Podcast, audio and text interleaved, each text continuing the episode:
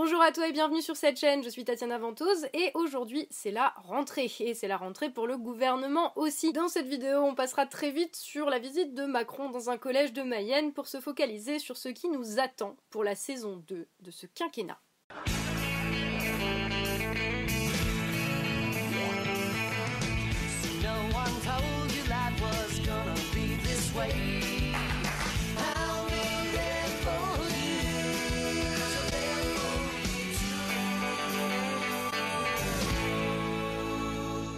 En ce jour de rentrée des classes, Emmanuel Macron, notre cher président, était en visite dans un collège de Laval, dans le département de la Mayenne. Il a profité de cette occasion pour jouer au portrait chinois. Et oui, si Emmanuel Macron était un repas, il serait une blanquette de veau, parce que c'est son plat préféré. Comment est votre blanquette? Pardon? Les plats à base de viande sont-ils de bonne qualité?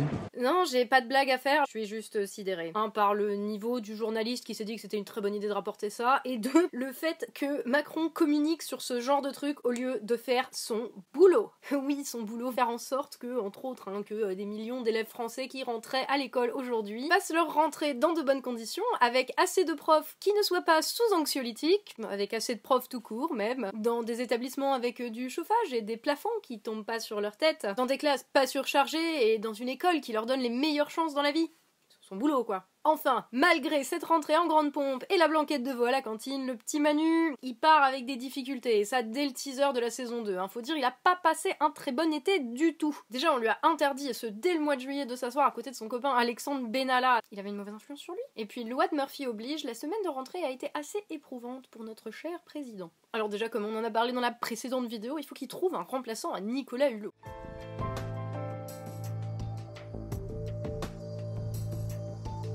Mais même si cette démission en soi, elle a pas d'importance parce qu'ils vont continuer à mener la même politique, je n'arrive pas à dire environnemental. Bref, ça signe quand même un tournant dans le quinquennat parce qu'elle place l'exécutif en position de faiblesse. Pour la première fois, on commence à voir d'énormes craquelures qui apparaissent dans le mur de ceux qui ont toujours voulu donner une image de force, de détermination et surtout, surtout, une image de gens qui fédéraient. Pendant toute cette saison 1, Macron a été le spécialiste pour donner l'image du gars qui met un petit peu tout le monde d'accord. Sauf que quand c'est que de la gueule et que ce n'est pas réel, bah quand il y a un truc qui tombe, en l'occurrence Nicolas Hulot, ça devient très difficile d'empêcher qu'il y ait tout le rideau qui tombe avec. Et c'est exactement ce qui est en train de se passer. Et là, objectivement, tout le monde commence à en avoir un petit peu, beaucoup, marre et à lâcher la bande à Macron. Alors que les gens qui le lâchent y aient cru, ou pas, j'ai envie de dire, ça n'a pas d'importance. La question, c'est que Macron avait été élu avec la promesse de renouveler la vie politique et de faire les choses complètement différemment de ce qui s'était fait avant. Et là, tout le monde commence à voir que c'était du vent. Et quand je dis tout le monde,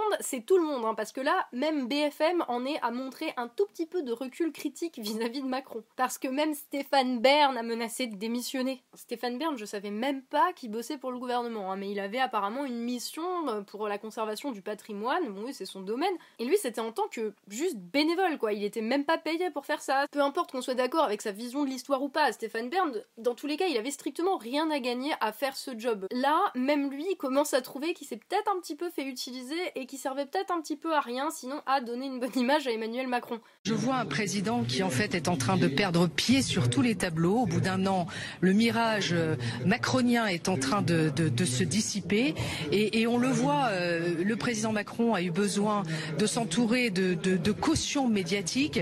Il l'a fait avec Nicolas Hulot qui visiblement n'en pouvait plus et a décidé de, claquer la porte. Stéphane Bern, pour qui j'ai beaucoup de, respect pour son engagement, est en train de s'apercevoir qu'il lui aussi aurait été utilisé et s'apprête euh, lui aussi, après un coup de gueule, sans doute à claquer la porte. Putain. Ils en sont là de toute façon, il n'y a pas de 36 possibilités. Hein. Soit Nadine Morano s'est fait injecter des points de QI pendant l'été, soit la réalité de ce qu'est ce gouvernement est descendue à un tel niveau d'évidence que même Nadine Morano arrive à faire des analyses. Je serais eux, je m'inquiéterais un poil. Oui, alors vous me direz, ils ont bien essayé de détourner l'attention de ce rideau qui est en train de tomber. Et oui, Macron a balancé sa petite phrase depuis Copenhague. Et ça pendant son Macron World Tour. Oui, la tournée mondiale de Macron. Hein. Il passe quand même sa vie à ça, à aller insulter les gens depuis l'étranger pour faire oublier qu'il fait de la merde ici. Bon, c'est voilà, c'est l'habitude.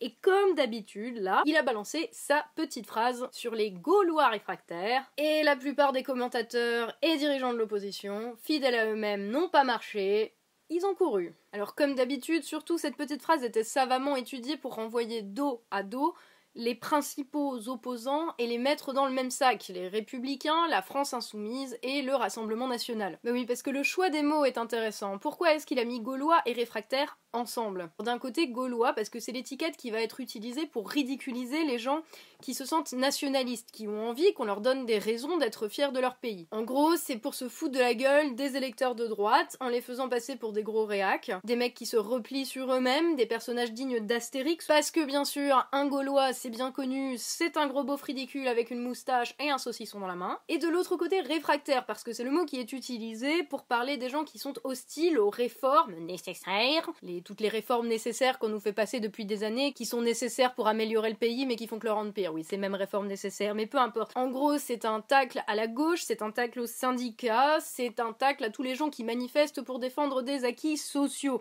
qui sont d'ailleurs, c'est bien connu, tout comme les Gaulois, des gros beaufs à moustache, mais avec une merguez à la place du saucisson dans la main. Le résultat de l'utilisation de ces deux mots ensemble, bah, c'est de faire passer les deux pour des has des réacs, quand Macron incarnerait, lui, la modernité. Les deux ensemble, ce n'est absolument pas anodin, parce que ça permet encore une fois à Macron de se placer au-dessus d'eux, de les renvoyer dos à dos, de les mettre dans le même sac et de se définir lui comme le progressiste de service. Tout ça face au populisme et au nationalisme qui refusent d'accepter les règles de la mondialisation. Sauf que certes, alors autant les leaders de l'opposition servent pas à grand chose dans l'histoire, autant euh, là, c'est quand même Macron qui commence à devenir ridicule dans la mesure où c'est lui-même qui passe pour un hypocrite qui menace l'unité de la nation et que vu les mesures qui nous arrivent tout droit dessus là, malheureusement, la saison 2, ça risque plus pour nous d'être le pain sec et l'eau que la blanquette de veau. Là, en ce moment, ils essayent de noyer le poisson, enfin, ou la blanquette de veau, c'est selon, sous la question de la réforme des impôts pour qu'ils soient prélevés à la source, euh, qui pourrait être remise à plus tard, mais on sait pas.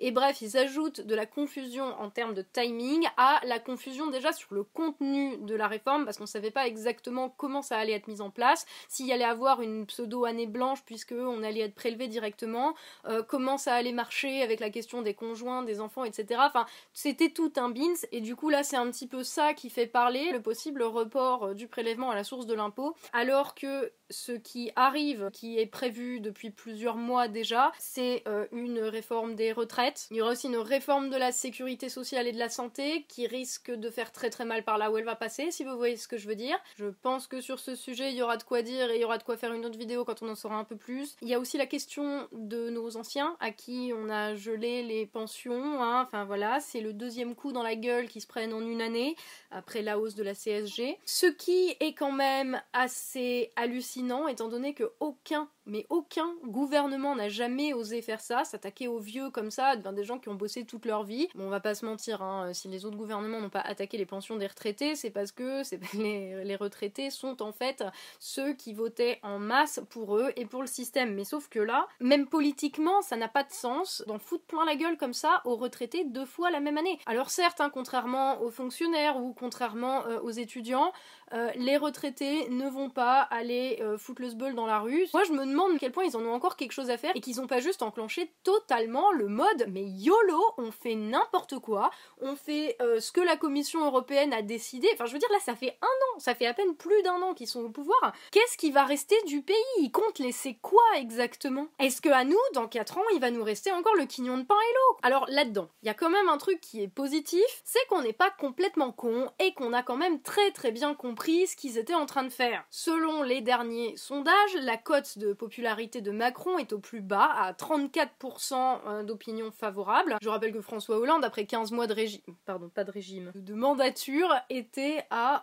32%. Euh, Et je rappelle aussi que Macron était à 50% d'opinion favorable en avril. 68% des Français trouvent sa politique injuste et inefficace. C'est des termes super forts qui en disent très très long et il y a deux tiers des Français qui sont prêts à les utiliser pour caractériser la politique de Macron. Alors à tous ceux là qui regardaient cette vidéo et qui êtes blasés, qui pensaient que euh, les Français c'est trop des moutons, etc. Euh, bah, quand ces sombres pensées reviendront vous hanter, rappelez-vous Rappelez-vous que au moins deux Français sur trois partagent votre constat. Ça ne règle pas les problèmes, mais c'est déjà rassurant. Donc rappelez-vous de ça. Vous n'êtes pas tout seul à vous dire que ce gouvernement fait n'importe quoi, qu'il est en train de dégrader nos conditions de vie, mais à une vitesse en plus ultra accélérée. Vous n'êtes pas tout seul. On est plein à se dire ça. On essaye juste de voir comment on va trouver une solution à ça. Là, mais c'est déjà pas mal de se retrouver sur le constat. Ah, mais j'avais presque oublié.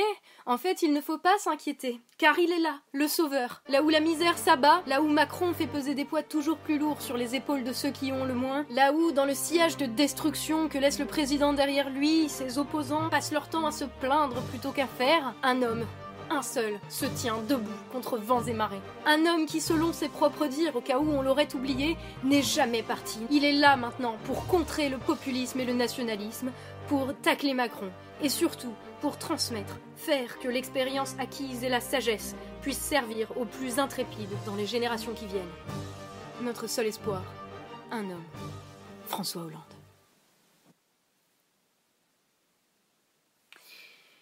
On va se démerder tout seul, hein Prenez soin de vous.